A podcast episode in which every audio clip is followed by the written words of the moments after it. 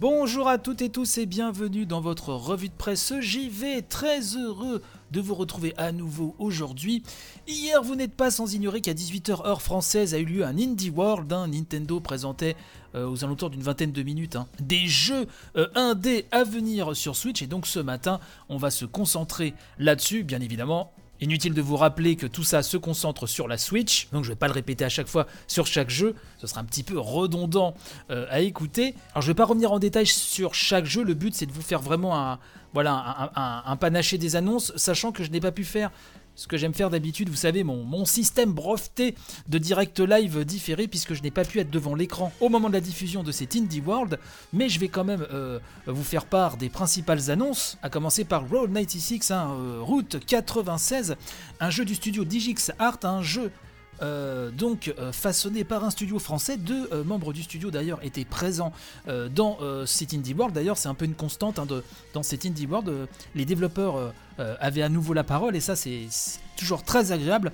Donc c'est une sorte de road movie, hein, un jeu d'aventure, euh, une aventure vraiment très narrative, mais euh, façonnée de manière procédurale. Donc beaucoup de promesses sur ce jeu-là, que je vais surveiller d'un œil, je dirais, attentif. Nous avons aussi Aerial Night Never Yield, hein, c'est un, un, runner assez rythmé, assez péchu, le développeur était là pour vous en parler aussi. De toute façon, je vous mettrai le lien de la vidéo hein, officielle Nintendo France de cet Indie World dans la description euh, de cet épisode. Le studio Annapurna euh, Games hein, était là avec euh, deux jeux. Last Stop, hein, dans un premier temps, ça c'est calé pour le mois de juillet, donc qui conjugue trois histoires entremêlées. C'est en 3D, avec une direction artistique assez minimaliste mais néanmoins très plaisante. Était aussi présenté par Annapurna sur Switch in the Sight, là avec une direction artistique encore plus minimaliste, euh, avec beaucoup d'aplats de couleurs et des modèles 3D qui se résument à leur plus simple expression. Bien évidemment, c'est la narration euh, qui va prendre le dessus. Et concernant donc ce dernier, euh, il arrivera courant 2021 sans plus de précision. Nous avons eu aussi le droit à Holy Holy World. Alors pour ceux qui s'en souviennent, Holy Holy, il y avait déjà eu deux épisodes. Hein. C'était un jeu de skate très sympathique. Alors là, le jeu prend de l'ampleur. La direction artistique d'ailleurs change du tout au tout. On est plus dans un style euh, cartoon, euh, euh, BD. Là encore, assez joliment. Façonné, je dirais. Holy Holy s'ouvre hein, sur l'île de Radland et c'est une ode au skate, à tout l'imaginaire qu'il y a autour et à l'aventure qu'il vous propose. Donc ce sera une sorte de road trip euh, mais version skate. Et ça, donc, c'est à attendre euh, euh, pour cet hiver. On a eu d'autres jeux, bien sûr, très intéressants, comme The Longing, hein, qui m'a vraiment tapé dans l'œil avec sa 2D très particulière. Nous avons eu également There is no game, wrong dimension, très puzzle avec plein d'énigmes qui reprend des gameplays bien connus, mais pour les détourner. Donc, ça, c'est vraiment le style d'expérience que, que j'aime énormément. Nous avons eu aussi le retour, vous savez, du jeu Tortue Ninja, Teenage Mutant Ninja Turtle Shredder Revenge. Vous savez, de Dotemu, on en a parlé dans, dans l'émission hein, qui reprend vraiment ce style graphique 16 euh, bits amélioré bien sûr et voilà le jeu vous le savez s'annonce comme une suite spirituelle de Turtle in Times hein, de Konami sur Super Nintendo donc le jeu était là euh, hein, s'annonce sur Switch